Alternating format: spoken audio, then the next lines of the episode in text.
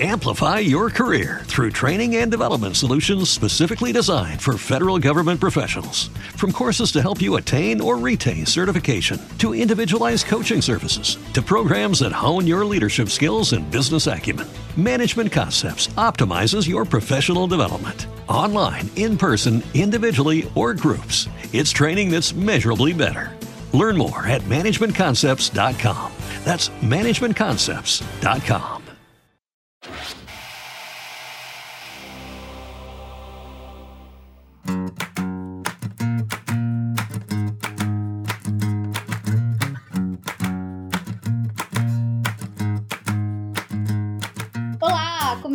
mais um podcast. Agora é oficial, a gente só fala podcast. Não existe outro jeito de falar este podcast. Eu sou a Júlia Gavilã e eu estou aqui com os meus amigos. Cata, oi Cata. Oi, tudo bom, Ju? Tudo bem? E o selo? Olá, gente, tudo bom? Como vocês estão? Você pode ter percebido, o som pode estar um pouco diferente, alguma coisa pode estar diferente, mas é porque, como você, estamos todos dentro de casa, né? Estamos Uhum. preservando a nossa saúde, então tá todo mundo seguro na sua residência, gravando podcast. E botando todas as séries em dia. Inclusive uma série que a gente adora assistir, né? Exato. Que é. Katie Keane. Pois é, gente, a gente vai estar aqui pra falar dos últimos dois episódios. Isso. E o que, que vocês acharam? Episódio 4 e 5. Isso, eu acho que a gente tem que chamar esses episódios de más decisões para todos os lados. Ninguém acertou. Ninguém acertou em nada. Nossa Meu senhora. Deus do céu. Eu tô com vontade de, de, sabe, segurar pelo ombro e gritar: não faz isso! Nesse nível já. Amiga, sabe? sua louca, para! Pelo amor de Deus, não faz isso! Sim, sim. Nossa, tô. Eu gostei muito do episódio 5. Pra mim, até agora, é o meu episódio favorito da série. É muito Sim, gostosinho. é muito bom, é. Eu acho que a fórmula funcionou muito bem deles lá. Mas antes do 5, vamos falar do 4, né? Vamos em ordem. É, a gente tá falando sobre como os personagens fizeram escolhas erradas e definitivamente, assim, a gente teve uma quantidade de escolhas equivocadas, tanto profissionais quanto pessoais, correto? Relacionamento. Exato. e a gente pode colocar nesse mesmo bolo a Josie, que fez escolhas erradas dos dois lados com a mesma coisa. Pois é, né? Ela- se fosse pra ela decidir alguma coisa, ela tava, ela tava naquela, naquele momento astrológico, sabe? Que nada dá certo. Eu, eu acho que. Marte deve estar retrógrado na série, sabe? Sim, não é possível. É muito, cara. E ela caiu no papinho de novo do Alex, ou do Alex, sobre a grande chance de um contrato com a gravadora da família dele. E aí, dessa vez, ela acabou se enfiando no meio da família dele, o que é ainda mais complicado. E não deu muito Nossa. certo. E vai dar mais problema ainda. É, assim, porque a gente percebeu que o Alex ele tá muito preso nessa ideia de fazer a gravadora do- da família funcionar. É, ele E é bem ele- apaixonado, né, pelo projeto. Ele quer. É o que ele quer fazer da vida nesse momento, mas parece que ninguém lá acredita muito nele, né? E ele colou na Josie pra fazer isso, né? Ele, ele vê nela a ideia de sucesso imediato pra, pra gravadora, que não tá acontecendo como ele quer, como ele quer, né? Enquanto o pai, o pai, né, que é a pessoa que manda, que quer controlar todo mundo, ele só quer usar a menina de babá. Cara, eu achei isso muito louco. Muito louco, porque assim, vem cá, se a gente- um cara precisa de uma mulher pra ele ter foco, corre desse cara. E isso deve ter sido a vida toda dele, né? Deve, porque é isso que o pai dele fala, né? Tipo, olha, ah, ele só, ele só tem rumo quando ele tá com uma mulher. E você fica, velho, o que que você tá fazendo da sua vida? Toma jeito, rapaz. Toma um rumo. Que isso? É, E eu fico E assim, sozinho, nossa, o que que ele tá fazendo de tão errado agora que ele tá teoricamente é, solteiro? Eu não sei. Eu acho que tem mais alguma coisa aí, tem alguma coisa Que que a a gente, gente vai não descobrir, porque parece que o Alex tá com o pé mais na jaca do que parece. Então, pois é, isso é meio esquisito, né? Porque assim, tipo, pra que, que o pai dele precisaria que alguém ficasse de olho no filho dele? Tipo, e alguém que foi comprada pra fazer isso? Porque basicamente ele comprou. Deve ter alguma coisa aí que a gente ainda não sabe. É ver os próximos episódios mesmo, sim. A gente descobriu uma coisa meio bizarra em relação aos dois irmãos, né? Que já foi meio creepy. Que não são meio irmãos, não são irmãos de sangue, mas já foi meio creepy. Né? A gente já tava tão acostumado a ver eles como gêmeos, porque os dois são um pouco parecidos, o, o nome é igual. É, e assim, mas eles não. se comportam meio que como irmãos, assim, teoricamente. Sim, Parecia mais um sim. lance de ri- rivalidade de irmãos numa empresa familiar do que necessariamente um lance de ciúmes. Eu acho que também, como eles devem tá, ter lá seus 20, muitos anos, como eles tiveram esse caso lá, lá na, na escola, pode ser que eles já tenham se acostumado a se tratar como irmão, pode já ter passado um tempo dessa relação. É, mas assim, você vê que. Eles têm uma, uma relação muito esquisita, né? É tipo... esquisita, é esquisita. Podemos falar como começou essa relação? Porque, sinceramente, um Alex e uma Alex falar, ah, vamos namorar. Gente, pegar gente do mesmo nome é um pouco creepy. É um pouquinho creepy. tipo Taylor Swift. É igual a Taylor Swift e Taylor, Taylor Lautner. Né? É um pouco creepy. Você vai estar tá lá no momento, no bem bom, você vai falar o seu nome, é uma coisa meio egocêntrica, uma coisa Call meio... me by my name. É. Jesus. Eu acho que um se enxergou no outro, projetou a si mesmo e, e foi...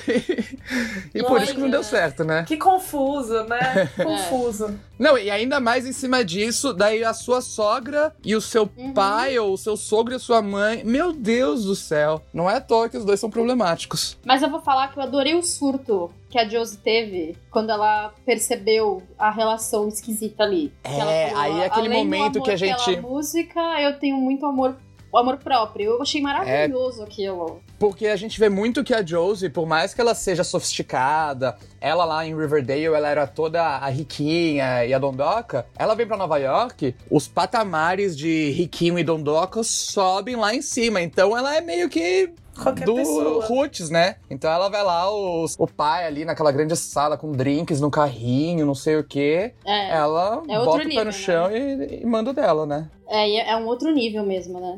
Mas assim, eu, eu comentei isso no episódio passado, eu vou continuar comentando até ela cair na real. Que eu acho que ela precisa se livrar dessa família desajustada, sabe? Porque Sim, ela tá ficando pelo cada amor vez de mais, Deus. mais envolvida com eles. Nossa, não tem eu... uma gravadora que não seja essa, ok? de música nessa cidade. Não tem mais é. ninguém em Nova York, gente. Nossa, cara, não dá. Não, chega, sabe? Colocada é. pra dentro dos problemas que não tem nada a ver com você, sabe? Eu gostei de que ela aceitou o dinheiro. Sendo sincera, eu gostei. Porque eu achei que foi uma forma dela conseguir o que ela queria, uhum. sem necessariamente ficar contra os princípios dela. Eu só achei errado não ter falado para ele. Porque ele provavelmente, o Alex provavelmente ele saberia, né? Tipo, ele deveria saber que o pai dele contratou alguém para dar uma, né? Duvido também que tenha sido a primeira vez. Gente, todo então... problema de série, todo problema de filme se resolve com você falando com a pessoa. Exato. Dá um nervoso, dá uma coceira nas costas, assim, tipo, vai falar com ele! Assim fica só parecendo que, tipo, ela tá usando ele, né? E aí não é o caso. Ele Mas tá é, eu acho ela, que a, a, gente gostou tanto desse, desse plot, de, dessa linha, que a gente deu uma pulada, gente. O jeito como esse episódio começou, uhum. a Kate acordando na vitrine, eu já achei que era um sonho, eu já achei que ela ia sair de lá e ia estar, tá, Maravilhoso. Lá, a Glória é vestida de coelho, alguma coisa. Sem sensacional aquilo. É. Mas daí é porque, né? Ela lá com o KO, o, o término deles, não, não, deu, não deu bom pra ela, não. Não, ela, ela ficou. Ah, enfim, né? É, já vamos pulando pra outro personagem, né?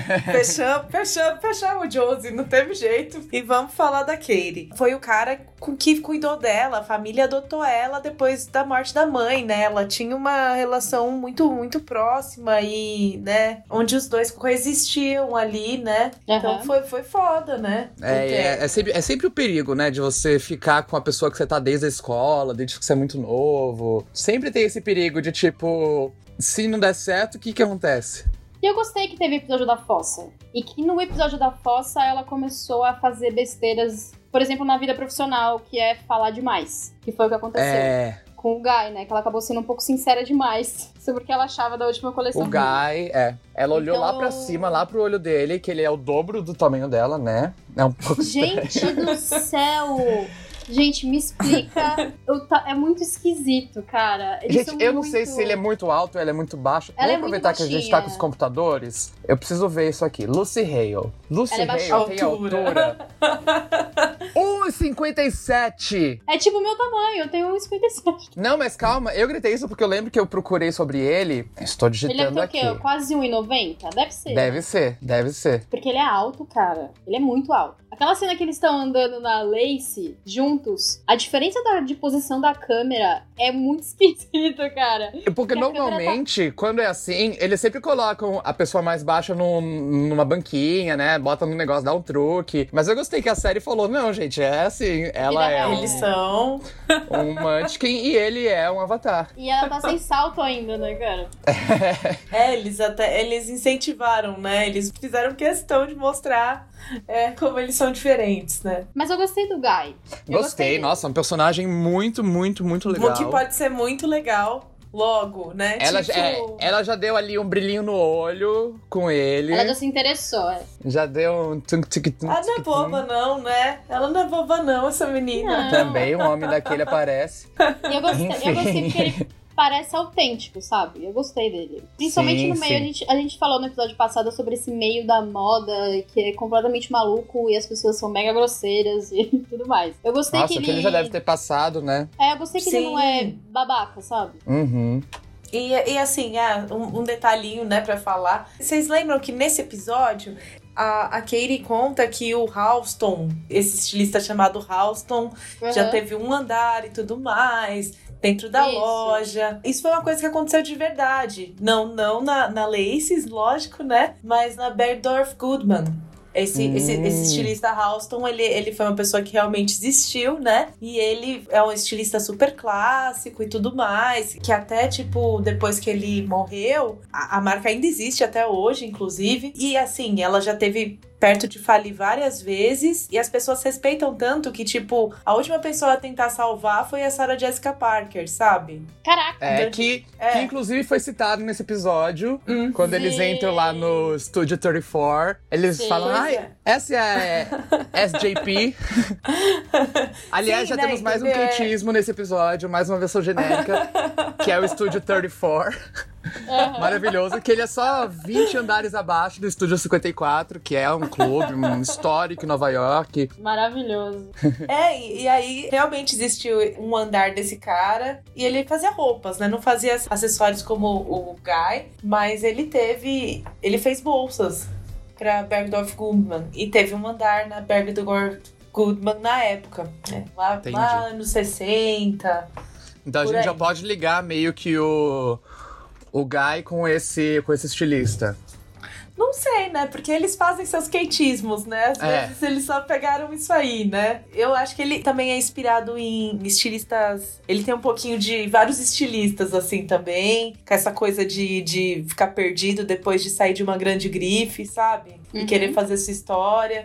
Eu acho que tem, tem um pouquinho de tudo, assim, né? Eu acho muito legal como a série, duas coisas. Uma, como a série pega coisas reais e transforma, transforma para esse universo da Kate e a gente consegue encontrar referências. Todo episódio Sim. do podcast, do podcast a gente fala disso. Ah, isso aqui é, tem- é inspirado em uma coisa real. Eu acho isso muito legal. E outra coisa que eu acho legal é a forma como a, a série é, nunca desprende quem é a Kate pessoal, a Kate como pessoa e a Kate profissional. É, isso eu dou 100% de crédito isso pra Lucy Hale. Ela tá Sim. fazendo muito bem, muito bem esse personagem. Porque é aquilo que eu falei, acho que no primeiro episódio. Nas mãos de uma outra atriz um pouco menos experiente, um pouco menos, menos truqueira, né? É. A Kate ia virar uma coisa meio clichê. Muito uma... chata, um personagem É. chata. Ia ser É. aquela bubbly Dream Pixie Girl, não sei o quê. Mas a Lucy Hale, ela sabe jogar, tipo, aquele cantinho de olho que transforma ela 100% numa pessoa real. E isso eu acho genial. É, as reações dela são muito boas, né? Sim. É, eu fico pensando se com uma outra atriz, por exemplo, a gente não ia odiar É. aquele Kim, tá Porque ligado? ela é muito boazinha, né, gente? É engraçado é como depende muito, muito do trabalho dos atores. É, e uma coisa que eu acho que a gente também pode falar, é, já que a gente já tá falando da Kate, é como, por exemplo, o lance dela ser boazinha, que tem um episódio seguinte, que também a gente também vai falar nessa edição, que é o episódio em que é, acaba rolando uma, um problema é, de temperatura em Nova York e aí fica muito frio e todo mundo acaba ficando, o grupo de amigos acaba ficando preso dentro do mesmo apartamento, o apartamento deles. Uhum. E você vê, e aí quebra o termostato e aí fica um calor do caramba, no, tipo, completamente, né? E é muito bom porque eu amo. Insuportável de viver. Insuportável, é. E eu amo como eles usam essa analogia da temperatura pra falar sobre a amizade deles entrando em conflito. E a gente Exato. falou que a Kate é uma pessoa muito boa, mas nesse episódio a gente vê uma Kate muito real. A gente, Sim, a porque gente ela com- perde as estribeiras, né? ela perde a as gente tá fa- estribeiras. A gente, a gente vai falar desse capítulo, a gente já, tá, já, já tá indo pra frente. Ah, a gente tá aqui pra falar do, do capítulo 4 e do 5, então acho que se a gente for e voltar, tudo bem. É. Não, é, é porque eu, eu, eu comentei desse, do cap- próximo capítulo, do capítulo 5, porque a gente vê aqui que a Kate, a gente tá falando sobre o lance dela ser boa e tudo mais. Ela fica brava com o Rory quando ele quebra a máquina de costura da mãe dela, mas você vê que ela é, ela não, muito não passa a mão na cabeça e fala, tipo, ó, ó, tá tudo bem, mas, Mas ela, ela, dá perdoa, um. ela entende, sabe? Ela perdoa, É. ela não fica, tipo, nunca mais vou olhar na sua cara, assim. Ela não cancela ele, vamos dizer, né? falando não. não. Vocabulário. Ah, mas que ela fica putaça. Ai, ela fica muito. Não, e com toda razão, gente. Pelo Era a máquina Deus. da mãe, que ela, né, tinha todo um carinho, todo um apreço, era a última lembrança que ela tinha, até ela descobrir o que ela vai descobrir lá pra frente, que a gente já já fala. É, então, a gente vai discutir isso também. E eu acho muito, muito doido, assim, porque a gente tem dois lados, dois amigos que são muito diferentes. Esse grupo, em geral, ele é muito diferente, os quatro. Uhum. Mas, assim, o Jorge e a Kate são muito amigos e eles são muito diferentes. Por exemplo, a Kate tá o tempo inteiro fazendo roupa pros amigos. E o Jorge, Uhum. ele é muito individualista. Sim, Ele, ele é se muito focado. bastante- Ele é muito focado nele mesmo, sabe? Sim. Ele, ele é egoísta em alguns pontos, assim. Então é E isso, curioso. inclusive, esse olhar do Jorge pra ele mesmo, pra carreira dele, é o que dá problema nesse episódio, né? Exatamente, exatamente. Eu acho que a gente vai começar a dar nos nervos esse tipo de coisa de cada personagem, eu acho. É, que que a gente tá vai no começar a momento que tá conhecer mais, acontecendo né? isso. E eu acho que É. é por isso que o episódio 5, que é o do apartamento, funcionou tanto, tanto, tanto. Existe um, um atalho de narrativa que as séries costumam fazer, que é o Bottle Episode, que é o episódio de Aham. garrafa, né, que falam. Isso, é. Que é quando você, tipo. Todos os episódios sempre tem várias, lo- várias locações, vários personagens e tudo. Aham. Mas de vez em quando é até mais barato e mais interessante você juntar todos os personagens num lugar só e ver no que dá. Isso, exato. Deu muito certo nesse, nesse E episódio geralmente 5. você coloca todo mundo num lugar só exatamente pra criar um contexto de conflito. Então É, todo mundo assim- senta e os defeitos e os problemas são olhados diretamente porque você não tem pra onde fugir. E com uma série tão nova, né? E personagens que a gente tá conhecendo e tudo, é muito legal como eles conseguiram fazer a curva certinha pra culminar logo no quinto episódio da série e já ficar interessante você ver eles um alfinetando o outro, um ajudando o outro. E eu acho que o lance, o lance do egoísmo do, do Jorge também tem muito com o fato dele ser uma pessoa que é muito insegura. A gente começou a perceber isso, né? A Kata mesmo falou isso no, no episódio passado, se eu não me engano. Que ele era uma pessoa muito insegura e, ele- e agora a gente tá vendo que ele que tá aumentando essa insegurança. Por exemplo, insegurança em relação à carreira, insegurança em relação ao Bernardo. Ele começou agora a namorar o cara e ele já ficou, tipo, meio inseguro de, do namorado receber elogios e tal. Sim, sim. Eu sinto, agora eu falando pela minha identificação com o Jorge, como um homem gay e tudo, eu acho que isso é uma coisa que a gente tem muito, e eu tô falando por mim, mas talvez quem quiser concordar, porque tem muito tempo da nossa infância, adolescência, que a gente passa se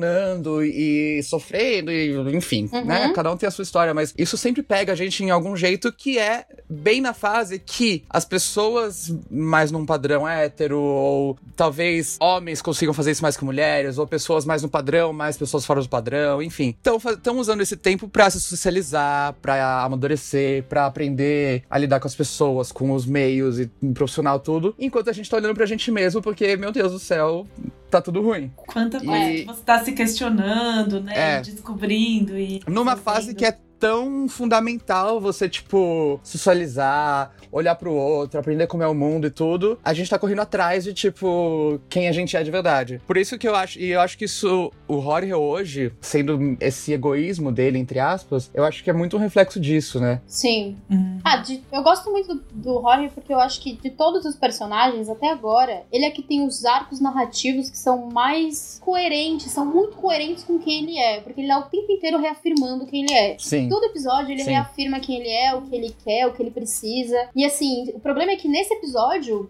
nesse, no caso desse, desses dois episódios na sequência, É, ele acabou passa se um pouco do- comportando da de- barreira. ele passa do limite, porque ele começa a se comportar de uma forma um pouco mais individualista e menos parceira, vamos dizer assim. É, ele não parou pra pensar ali no que, que realmente ele tava fazendo. E eu acho que rola também, é uma coisa que a gente volta a discutir, o que a gente tá- já tava falando desde o primeiro episódio. Que é essa coisa que você chega em Nova York querendo ser tudo, e aí os obstáculos vão se mostrando, né? Uhum. E aí você tem que reagir a eles e às vezes você não reage da melhor maneira possível, porque eles batem de frente com tudo que você acreditava que você ia ter pra vencer, sabe? É, exato. Exatamente É, isso. a cidade toda e as pessoas e, e tudo te forçam a você, tipo, Será se autocriticar, se reafirmar, se repensar. É. E daí você tem que mudar muito rápido com isso, né? Ah, é isso de você relembrar quem você é, além da opinião alheia que normalmente vai só te massacrar, né? É, Uhum. exato. E é raro a gente ver uma série jovem, vamos falar assim, falar de forma leve sobre relações, mas ainda ser realista. Porque Sim. assim, amigos podem machucar amigos, acontece, a vida é assim. Ninguém é um cristal perfeito, sabe? Infelizmente, isso Aham. não existe. Então eu gosto exatamente dessa ideia de como a série lida com eles. E o fato do. Ele sempre foi um cara dramático. Desde o primeiro episódio a gente começou a perceber isso. Ele é propenso ao drama Uhum. Naturalmente propenso ao drama. Então, quando isso começa a afetar os outros, é legal quando a série coloca que afeta os outros, os outros se incomodam, ou os outros se colocam na posição de incomoda e estamos dizendo que incomoda, e ele começar a analisar por que que incomoda e o que ele tá fazendo. Eu acho que é uma discussão tanto de relacionamento, que nem a gente tava falando, que é bom, a série tá dando bons exemplos de como você consegue terminar com alguém e não ser um Isso. lixo. Uhum. Agora, a gente, a gente tá mostrando também como que você tem amigos, você lida com problemas com eles e como você faz essa DR da melhor maneira possível. Como você lida É. com as diferenças que você vai ter dentro das suas amizades sem, sei lá, fechar a porta É. Sim. Eu fiquei- que você tem. Eu fiquei pensando nisso, assim, como que eu ia reagir se alguém quebrasse uma coisa de muito valor pra mim, sabe? E eu acho que eu não ia perdoar tão fácil como a Kate, assim. Depois, depois Mas que o eu- eu- passou. é. Mas eu eu, não tipo- sinto que ela perdoou, não, sabia? Por mais que. Não, assim, é- ela podia ter sido muito mais incisiva, assim, se a gente parar pra pensar em reações que a gente geralmente vê em série, sabe? Ia durar pelo menos um Eu episódio. acho que a Kate, ela é um exemplo perfeito de um lawful good, né? De um... Isso, é, perfeito, Sam. Ela é Isso, perfeito. tipo a figurinha ali quando você abre o livro, o Lawful Good, que é daquela teoria de Dungeons and Dragons, né? De classificar Os personagens. arquétipos, Aham. né? Os arquétipos, É. isso, obrigado. Aham. Ela não é boba, ela não é uma princesinha. Ela fica pistola quando pisam no colo dela. Eles devem ter tanta história, eles, esses dois juntos, eles estão juntos desde a escola, sempre estiveram juntos. Eu acho que, tipo, e ainda mais eles estavam numa situação também que eleva tudo, né? Eu acho É. que ela parou pra pensar nisso. Eles lá presos, passando calor, passando frio, saindo, não sabendo o que fazer. Ela tentando fazer o vestido, não sei, não sei, não sei. Eu acho que ela parou pra, pra dar essa pensada. Tá todo mundo no seu limite. E as amizades, acho que, que é valiosa pra ela, né? É uma amizade É. que é muito valiosa pra ela. Exato. Ela parava pra pensar, tipo, vale a pena eu, eu ficar brava com ele e talvez fazer uma- um machucado nessa relação, nessa amizade por causa disso? É, isso é verdade. Uma coisa que eu- a gente tava falando sobre esse, esse lance do Jorge ser tão. começar a mostrar alguns, alguns traços mais individualistas, eu acho que um, um ponto que faz muito sentido nele se- se comportar dessa forma é a relação que ele tem com os pais e o fato dele não ser completamente honesto com eles. É. Sim. Principalmente com a relação, você vê que ele. Nesse episódio, a gente, no primeiro episódio, episódio no 4, né? A gente viu como foi a mãe descobrindo o outro lado dele, que é a Ginger. Sim, gente, essa cena, é, eu, até, eu até mandei um tweet pra Daphne Rubin. Eu posso ter chorado? Foi Posso ter chorado. linda. O jeito como eles escreveram e como a, a Daphne, que faz a mãe, né? A Daphne Rubin Vega, que faz a mãe do Jorge. Eu achei, primeiro, eu achei extremamente responsável a primeira frase dela. Aham. Assim que ele sai montado, ela pergunta o que que isso significa. Porque realmente, hoje em dia, se o seu filho, que você já sabe que é gay, já sabe que é um pouco mais afeminado tudo, te mostra uma persona feminina, ela não julgou nada. Ela perguntou o que que é isso. Porque e se, e se ele se assumisse como uma mulher trans, coisas, como né? não binário, como, né, como qualquer outra expressão? Ela, não- ela, a primeira pergunta foi: eu quero que você me diga quem que eu tô vendo e o que que eu tô vendo. E eu achei isso extremamente responsável por parte deles. E, nossa, aplaudido, aplaudido. E o jeito como a Daphne, ela fez uma coisa de olhinho, assim, tipo, de brilho no olho, de não vou aceitar de cara, né? Tipo, bateu aqui, ai filho, vem me abraça. Não, eu vou engolir, mastigar, entender e daí sim vou aceitar. É, eu, e a cena foi muito bem dirigida também, porque ela é muito delicada, sabe? É, Sim, quando a gente tá sim. falando de uma série que é muito leve, como o caso de Kate King, geralmente as- esses momentos mais dramáticos, eles têm dois caminhos. Ou ele segue pra um drama muito pesado, pesado assim no Uhum. sentido de ser um dramalhão mesmo, ou Com ele segue musiquinha no fundo. com musiquinha no fundo e pianinho, sabe? Ou ele segue Aham. por um outro caminho, que é um caminho um pouco leve demais, e a mensagem não passa como ela deve ser passada. No Uhum. caso dessa sequência inteira, ela é muito bem feita do começo ao fim, assim, porque é uma mãe que tá descobrindo outra coisa sobre o filho. Ele mesmo comenta que, poxa, eles demoraram cinco anos pra voltar a falar comigo depois que eu saí do armário e tal. Então, assim, ele tem ele tem motivo pra ter medo, e a mãe Sim. dele estava preparada, precisa se preparar para uma outra realidade em relação ao filho, né?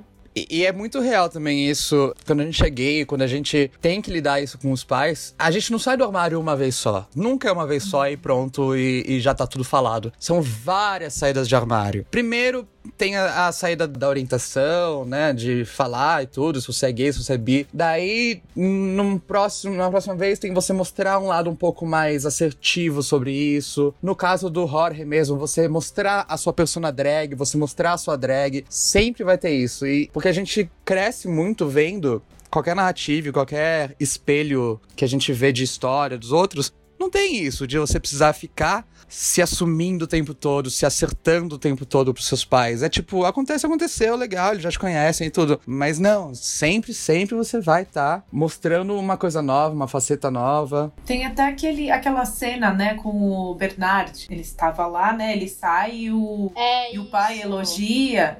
O pai, Porque que ele é homão, como você arrumou esse cara? E aí É. ele fica se sentindo super mal e ele confronta o pai, sabe? Sim, é, isso. Eu vou confessar que eu- aí, meu lado, eu- isso realmente acontece. Eu tenho muito. Tipo, eu sou um menino magrinho, com carinha mais nova, tudo. Eu fico pensando se eu chegar com um bombeiro, um armário desse pros meus pais. Dá, dá uma insegurança, dá um, um medinho de tipo, hum, tudo bem que eles me aceitam, mas e se eu chegar com um, um homão da porra desses? Será que vai ser a mesma coisa que se eu chegar com um cara mais parecido comigo? E eu acho que é por isso que muito, muitos caras gays que a gente conhece sempre namoram o gêmeo, né? Ah, A gente sempre vê os caras namora. Eu mesmo já tive namorados que era tipo a mesma pessoa que eu com outra roupa, com outra cor de cabelo. Porque é mais fácil. Nunca tinha parado pra pensar. Eu acho que é inconsciente que a gente faz isso, mas a minha teoria é que, tipo, se os meus pais me aceitam, eles vão aceitar que eu esteja comigo mesmo em outra pessoa. Do que você Putz. chegar com uma pessoa muito. uma diferença de idade. Até mesmo eu, como branco, eu sei que com certeza seria outra reação se eu chegasse com um namorado negro em casa. Eu- por mais que meus pais não sejam racistas, tudo, a gente sabe a construção social que eles têm sobre isso, né? Sim. e ele Caramba, chegando com um cara. bombeiraço na frente do pai, que tipo, tudo bem, É. meu pai me aceitou e eu tô de cropped o tempo todo. Mas deixa ele me ver com um homão normativo desse. Que é o que aconteceu, né? E daí que deu É. a insegurança toda dele. E assim, e, é- e eu acho que também é, de novo, o lance da insegurança em relação aos pais, eu acho que também tem muito a ver o, o fato do pai, junto com o discurso dele sobre eles terem demorado pra aceitar e voltar a falar com ele depois que ele saiu do armário, ele deixa claro que aquele pensamento homo, que acaba sendo homofóbico de aceitar, o- de aceitar o filho. Sim, sim, é internalizado. Não, não tem nada de. Exato, é você ele preferir que o pai tenha aquele estereótipo de homem entre milhões de aspas, sabe? Aquele estereótipo de Sim, homem sim. que não parece um gay. Tudo bem você ser gay, mas você não pode parecer um gay, sabe? Sim.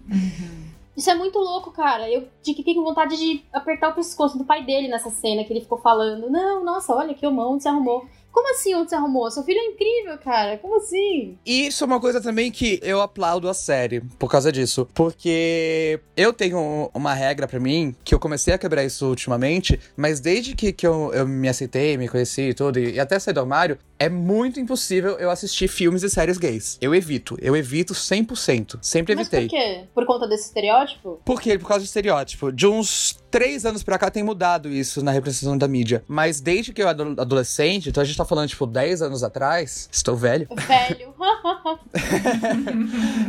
Enfim, desde que eu era adolescente, se eu assistia, tipo, as séries que tinham é, representatividade, que foi muito importante tudo, mas eu sempre me sentia mal, porque sempre era o, o- os malhados, bonitões, padrões, ficando com os malhados, bonitões, padrões. Aham. E os problemas deles nunca eram problemas de gay. Você sempre via que eram problemas de sitcom, de hétero, que eles só traduziam pra dois homens juntos. E em filme, em tudo. E daí, tipo, eu sempre evitei porque eu ficava mal, ficava em bad. Eu- se eu via uma série, um filme, ai, o cara se descobrindo e tal, e ai, mas não sei se eu sou, não sei se eu sou, e no final ele fica com um cara maravilhoso e é tudo perfeito e lindo. E daí eu olhava pra minha vida e falava, ops. E graças a. É uma coisa quase de conto de fadas, né, meu? Quando É, você é, é. criança e você assiste um conto de fadas e você acha que a sua vida adulta vai ser algo espelhado nisso. E, Sim, eu imagino que deve ser muito um paralelo, bem de longe, mas a questão das princesas, né? Das. Uhum.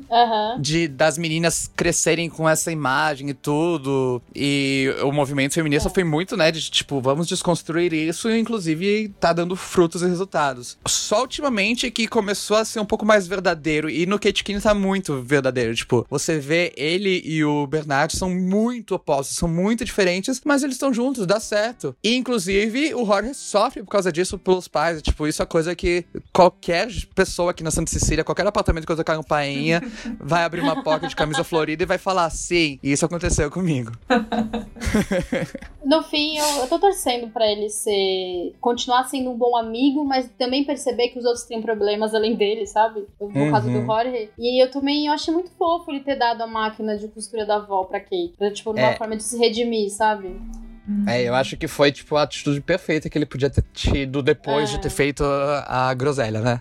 Mas é aquele lance, ele, ele sabe que ele não pode consertar, porque foi uma situação muito complicada, porque era uma coisa de valor sentimental, mas ele sabe que ele pode tentar amenizar e mostrar que ele se importa com ela. Sim. E aí chega o momento final, né? Que a gente descobre que a mãe da Kate é, já trabalhou na Laces, né? Sim, É, então. aí começa já. É muito legal que sai da esfera deles pessoais, né? A série. Vira um mistério, uma coisa diferente. Pois é, eu fiquei pensando nessa história. E eu, vocês têm teorias?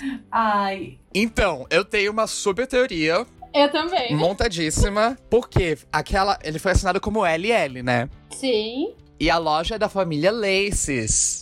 Ah, Você não. quer- Gente, eu é tô a minha apostando. também. Eu aposto minha geladeira cheia de comida que eu estoquei aqui pra ficar em casa, que a Kate é herdeira. Eu aposto os micro-ondas, tudo que eu tô congelado, que a Kate é herdeira da Laces e ela vai entrar em disputa pra tomar conta da loja.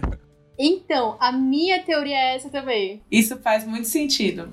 Ai, é por isso que a, que a outra fia lá já tá de É, olho, né, a Glória meu? já Ela sabe o que tá rolando. Ela já, tá, ela, ela já sacou desde o começo que, que a Kate, ela não é uma menina comum, né? E sabe que eu acho que é por isso também que a Glória passa tanto pano pra Kate? Porque, tipo, Isso, a gente ama a isso. Kate, mas a Mas Kate faz muita. Ela erra muito. E a Glória, ela é aquela, aquela diaba de Prada toda, Aham. mas toda hora ela, ela vai trazendo a Kate mais pra perto, ela conversa Passa com ela, coisas mais pessoais. dos erros que, ela, que ela tem, né? Exato. Ela abre espaço pra ela sempre se redimir. Que geralmente no Uhum. mercado de trabalho isso não acontece, jovens. Acreditem. É, é- é a parte mais de fantasia que tem na série é, é a relação dela com essa mulher. Você quer saber de Mas daí eu acho que é justamente real? por causa pra disso. Josie. Eu acho que é justamente por causa disso, porque a Glória deve saber que, tipo, meu Deus, eu tô cuidando da herdeira da loja. Então, né? Eu Essa acho é que ela, ela, ela não sacou do do começo, mas ela já percebeu ali que, um, o príncipe era afim dela. Começou a investigar, depois que, que veio o, o dossiê. O... Eu acho que ela, ela já tá sacando que tem alguma coisa ali que não. Tem coisa. Ali tem Eu, coisa. eu acho que ela sempre soube. Eu acho que desde o momento que ela contratou a Kate e todas as passadas de pano que ela dá pra, pros erros da Kate, é porque acho que ela sabe. Não, e assim, a gente só viu alguns erros dela. Imagina os erros que a gente não viu. Porque Né? a gente erra bastante, cara. E outra coisa muito legal, que essa, essa descoberta da caixa e, né, da caixa no final do episódio, que aí a gente consegue finalmente, depois de anos com esse universo de art comics, Riverdale, Kate Kinney e Sabrina, colocar quando que se passa a série. Uhum. A caixa mostra que a mãe dela morreu em julho de 2016. Tá. E daí a gente sabe que Kate Kinney se passa alguns anos depois de Riverdale. Isso Aham. coloca Riverdale. São cinco anos depois de Riverdale, se não É, e então, isso coloca. E ela fala que a mãe morreu uns 4, 5 anos atrás. É, Então, ela fala. a gente até falou no episódio passado que talvez Kate Kinney se passasse no futuro. Não, não. Kate Kinney, então, meio que se passa em hoje em dia. Uhum. E Riverdale que tá no passado. É, e daí Sabrina e Riverdale parece que se passa um pouco mais pra trás. Por isso que eu achei estranho que Nova York não tá com carro voador, não tá com. Ah, porque a gente Não tá, tá muito tipo acontecer Jetsons. mesmo. Eu fiquei pensando, 2025 eu já quero o Roverboard do De Volta pro Futuro. E se a gente for fazer uma interpretação mais longa, durante a nevasca eles basicamente estavam em quarentena, que nem Exato. Foi o jeito que a série passou. Falando, falando Eles não podiam nisso- contar tudo.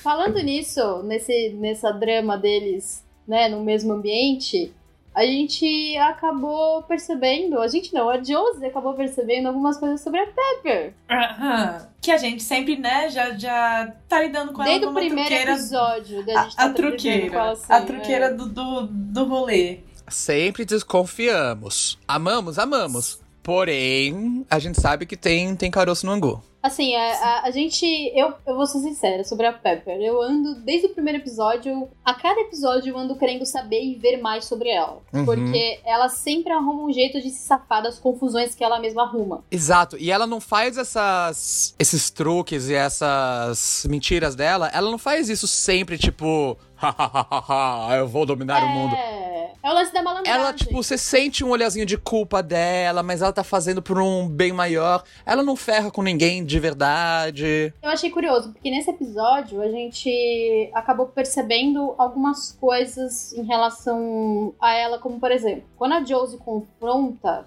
a Pepper, você vê que ela reage ao confronto, Ah, não, lembrando que a tipo- Josie é jovem no grupo, que ela tá, que você chegou ontem, você não sabe do que tá acontecendo. Sim, acabou de chegar. E daí tem a- É. aquela roommate também antiga deles, que eles só jogam assim no ar Isso, e quem um sabe clima meio esquisito, mais pra né? frente vai ter, né?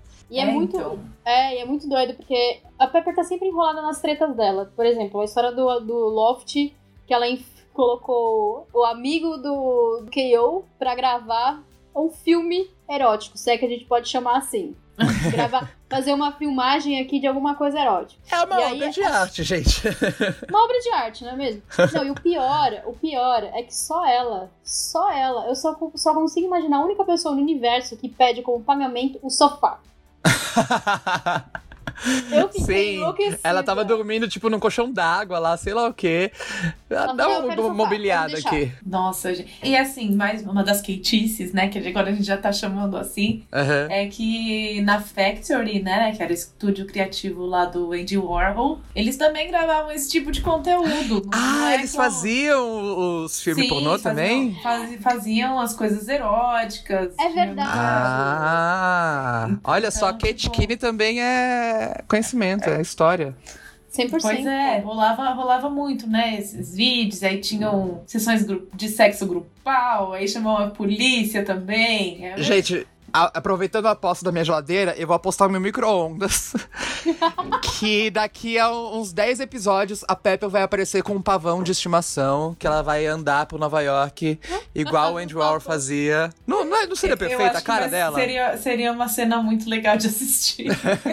A cara dela, esse- essa fixação dela pelo Andy Warhol, e ela Ó, com eu um não pavão. É, eu não sei se vai aparecer pavão, mas o que eu sei é que eu tô doida pra ver a relação do Raj, ela e a Didi, que apareceu, que ressurgiu das cinzas. Sim, que, querendo ah, dinheiro. Oh, oh, o que Querendo você tá fazendo aí? dinheiro, Eu quero gente. uma parte, né? Botando o pé no chão, tô gostando.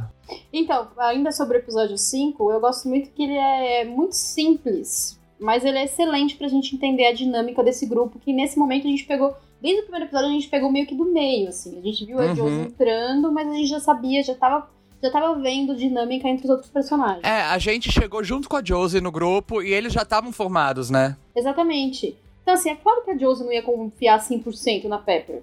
É óbvio que não ia. Até porque elas não se conhecem. Eu acho que isso é bem coerente. Sim, e a ela Josie, ela consegue- não engole, né? Ela, se ela vê uma Isso. coisa, ela vai lá e, e tira limpo. Isso, e assim, principalmente quando ela descobre que a história do, do Moro no hotel é mentira, e porque ela tá devendo pro hotel até as, até as, as calças do hotel. Aliás, Exato. parênteses, a Josie imitando a Pepper no telefone. Maravilhoso.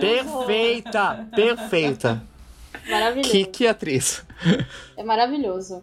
Mas então, eu tô muito ansiosa pra ver o que, que a- o que mais a Pepper vai fazer. Porque ela tá lá. E o que mais ela mentiu, né? O que mais ela já escondeu? Eu acho que ela não é inglesa. Eu já falei isso no episódio passado. Eu vou continuar assistindo isso até o final. É a minha teoria da conspiração pessoal. Ela não é Eu tava, inglesa. eu tava lendo hoje mais cedo sobre a Julia Chan, que é a atriz que faz a, a Pepper. Primeiro de tudo, lembra que a gente falou que a Josie tem 30 e não sei quantos? Aham. A Julia Chan tem 36 anos! A pele 36, tá ela tem ótima. quase 40 com aquela carinha de high school. Tá ótima. Olha só. Gente do céu. E é- ela é canadense, ela apresentou, tipo, The Greatest Canadian Bake Off, sabe? Igual do da Inglaterra. Ela fez vários filmes. E ela é muito legal porque ela é filha, ela é chinesa na, na descendência dela. Olha. Mas ela só virou Julia Chan recentemente, porque antes ela era Julia Taymor alguma coisa. Ela tinha um sobrenome mais Bem genérico. inglês, bem inglês. Porque com certeza ela deve ter sofrido muita, tipo, muito typecasting, muito preconceito do meio pros papéis que ela ia ter. E é muito legal, porque agora a, a Pepper, ela não precisava ser uma Asian American ou uma, uma asiática britânica, né? Mas eles foram lá e colocaram, porque é natural, as pessoas são assim, ponto final, não precisa explicar nem nada. Ah, a série não explica, é ótimo. É, então, eu- nem consegui identificar isso nela. Eu até achei curioso que o nome dela, ela, ela tinha o sobrenome Chen, mas eu, eu não sabia que ela era, ela tinha ascendência. Ela é o pai dela de Hong Kong. A caracterização dela de Pepper deixa ela meio que em cima do muro. Mas se você ver fotos da Julia Chan antes, ela com cabelo preto e tudo, ela sem o óculos, o óculos engana muito o olho. O óculos Ela é grandão, bem, né? bem asiática mesmo. E eu achei isso muito legal, porque, tipo, a personagem dela é uma personagem britânica, é Aham. chazinho com o dedinho levantado e tudo. E por Uma que não pegar uma atriz britânica, asiática tá? pra fazer isso, né? A falsa britânica, aquelas, vai assistir a Ainda sobre a Pepper, a gente. Eu acho, de verdade, quando ela tava conversando com a Josie pra tentar resolver lá a treta com a Josie, eu acho que ela mentiu sobre o papo do pai ter deserdado ela. Eu acho que mais uma mutreta dela. Gente, daqui a pouco a gente vai descobrir que a, é, sei lá, ela não é loira, vai tirar uma peruca, ela vai tirar um nariz É. prótese. Mais uma e ela não peruca. tem nariz, mais uma peruca. Mas eu acho que ela é toda uma mulher peruca mesmo. Tipo, Mulher peruca. é, eu acho que ela é uma mulher peruca, porque Eu acho que ela A tem camadas ali, né? a gente não sabe quem que ela é, assim. É, a gente, a gente vê ela com as relações com os amigos, ou tipo, a índole dela a gente sabe, mas o passado, a história, como ela chegou aí, ainda, ainda tá muito na névoa, né? Total. Eu quero puxar a sardinha agora pro meu lado, quero falar de dois momentos desses Então episódios. Os momentos musicais, gente. Primeiro de tudo, Dirty, no episódio 4. Sim! Eu bati palma, estalei, levantei, fiquei de pé. Foi a cena maravilhosa. E é muito legal que eles já começaram a jogar momentos musicais mesmo, né? Porque até agora as músicas, elas eram cantadas no universo mesmo. Tipo, o personagem tá cantando como pessoas cantariam e Geralmente a música era tá o- tocando. Era a Ginger cantando, né? Era, um- era É a um Ginger ou a. Josie ensaiando o negócio. É, isso. Era Mas tudo um agora, tipo, musical. eles estão lá no apartamento e vem a banda e vem a coreografia. E a gente pode falar no próximo episódio, eu vou falar sobre música diegética e não diegética. Isso é coisa de teoria Olha musical só. e tudo. Mas Dirty, com a Lucy Hale cantando, com a Julia também, a Pepper cantando, incrível. Você vê que eles escalaram muito bem esses quatro pra dar um super show. Que no episódio seguinte vem com a minha surpresa. Eu dei um grito em casa quando começaram a cantar My Strongest Suit. Que é a música que eles cantam pra Katie, que é uma música do musical da Broadway, Aida. Um musical maravilhoso, que é baseado na ópera, né, Aida. E My Strongest Suit é a música que, a, como se fosse a Cleópatra, assim, da Nefertiti canta. Uma, uma rainha do Egito, falando que ela é super é, superficial, não olha pra dentro de quem eu sou. Enfim, na peça, isso gera um- uma tensão dramática maravilhosa. E eles cantam, essa música é composta pelo Elton John, o Elton John que compôs as músicas do Aida. A Aida teve no Brasil, foi sensacional. Se você estiver ouvindo a gente, eu tô dando um beijo, eu te amo. Se o Elton John estiver ouvindo a gente, Se o Elton John estiver ouvindo a gente, eu beijo, eu te amo. Tá? beijo. Elton, Meu ó, fã. tamo junto. Gente, essa música, essa música, ela é cantada pela, né, por essa personagem que é uma rainha do Egito. Aqui quem fazia era Naima, uma excelente cantora, atriz, ela dava um show. E na Broadway, quem fez primeiro foi a Sharon Renee Scott, uma grande diva da Broadway. Depois, Uhum. quem substituiu ela foi a Idina Menzel, a Elsa, a própria. É. E tudo volta pra Ranch, né? A Daphne Rubin Vega ali, o, o filho fazendo Angel e a Idina Menzel, que fez a Maureen, fizeram então a Ida. Gente, esse número maravilhoso. As Spice Girls já gravaram essa música, essa música é maravilhosa, Nossa. essa cena foi maravilhosa. E eu, eu dei um berro em casa quando começou. Esse é feito pra fãs, né? De musical. É, É tipo, muito, Tom, nossa, fanservice total, vocês. total. Vai lá, bichinha, assistir série de Nova York? Vai, então toma, toma Broadway, toma musical. Eu acho que eles fazem muito disso, né? É. Tipo, eles pegam cada nicho ali e eles toma. Eu sei que exato, vocês amam exato. isso. Então, a Katie sempre tem as referências de moda que só quem é muito da moda sabe. O, o Jorge, só quem é muito da Broadway e de drag entende. A Josie, ela sempre vai cantar umas músicas mais pessoal de música, mais, né? Música É. tradicional americana, bem E o R&B, ela, assim, ela é. pegando os discos lá, é muito legal. Ele- Eles fazem um fanservice perfeito. Eu gosto, eu já falei isso que eu vou continuar insistindo. Eu gosto como a série não se preocupa em pegar apenas o que todo mundo conhece. Sim. Eles pegam o que é específico e certo pra, e coerente com o universo daquele personagem. Então. É verdade. Isso dá muita realidade, né? Dá muita, dá muita aproximação de cada um desses nichos de moda, música, musical, drag. Não sei se Isso. deve ter uma grande mentirosa que a Pepper vai citar daqui a pouco. Tô esperando. Ah, eu acho que ela já trabalha, ela já trabalha super essa coisa do, do Andy Warhol e o, e o Modern O Andy Warhol, né? é verdade. Aquele, É. aquela- aquele núcleo mais cine de Nova York, aquela coisa nos 80, 70.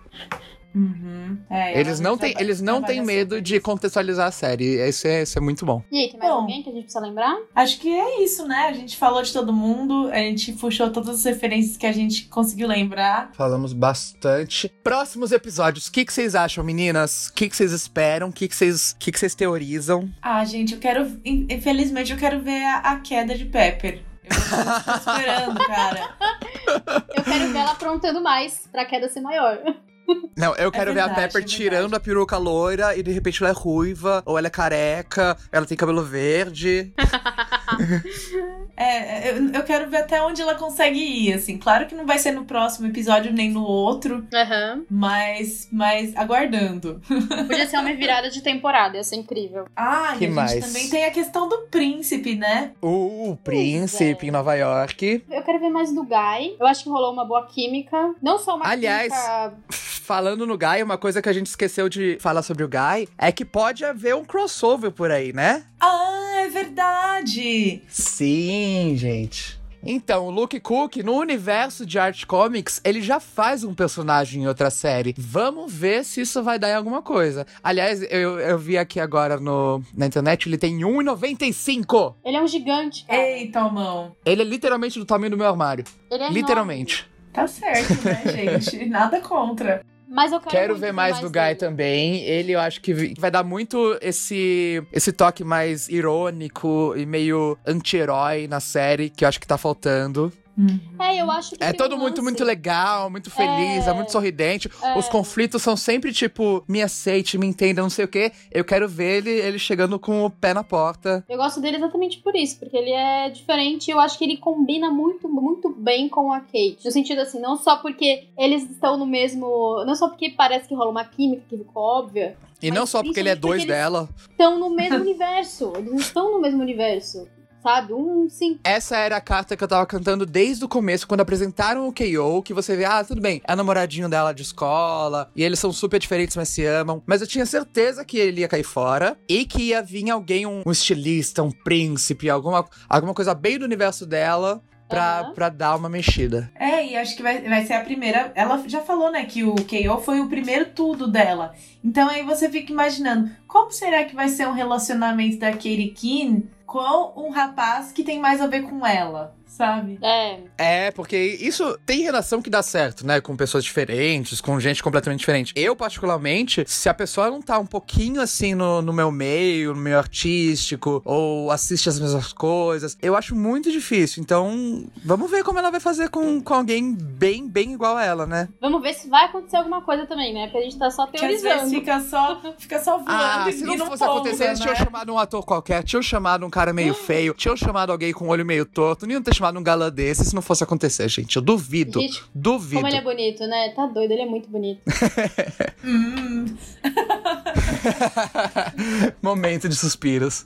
É. Ai, ai. E o mistério da mãe da Kate também. Tô bem ansioso pra ver o que que vão falar, o que que vai rolar. A misteriosa mãe de Katie Keane, Catherine Keane. Eu Né, achei, que- eu, eu acho que a série fez uma boa ideia de usar a mãe dela pra co- fazer um background da família da Kate e da, e da Kate, de quem ela realmente é. Então, realmente assim, né, do, do que ela trouxe. A gente pega ela já vivendo a vida, né? Ela já fazendo. Isso, Então, é- essa questão da mãe puxa pra trás. A gente sempre quer saber do, do passado dos personagens e tudo. Exatamente. E eu gosto muito da ideia de ter um mistério em relação à mãe dela. Da, sabe a questão de eu realmente conhecia minha mãe, eu realmente sabia quem ela era, porque assim, a mãe da Kate, desde o primeiro episódio, a gente vê que a mãe dela é a pedra elementar da vida dela. Ela sempre fala É. da mãe o tempo todo, ela tem o lance da, da memória em relação à moda, da memória afetiva e tudo mais. E é o que motiva a Kate, né? Tudo que motiva ela na carreira É sempre a mãe, e é na sempre a vida mãe, é. é a mãe dela. Então, quem sabe, Como se ela não descobrir Aham. coisas sobre a mãe, ela não vai acabar descobrindo coisas sobre ela mesma. Ai, que bonito.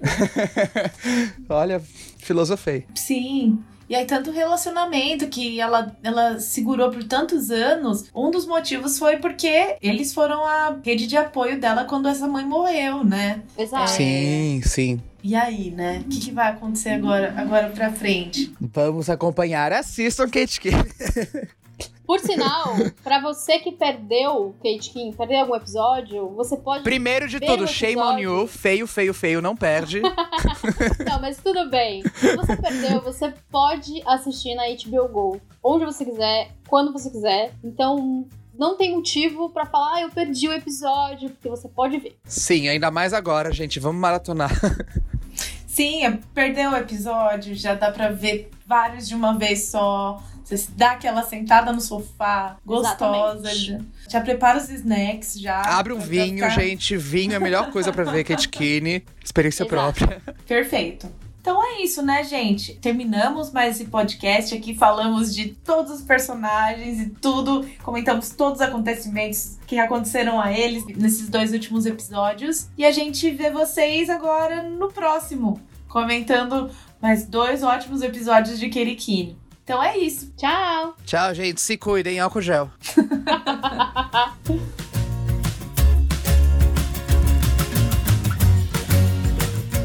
Você acabou de ouvir o podcast oficial de Kate Keane, escrito e apresentado por Juliana Cataoca, Júlia Gafilan e Celo Carvalho. Dirigido por M.M. Isidoro, produzido por Guilherme Pinheiro e editado por Jéssica Correia. É uma produção da Ampere e da HBO.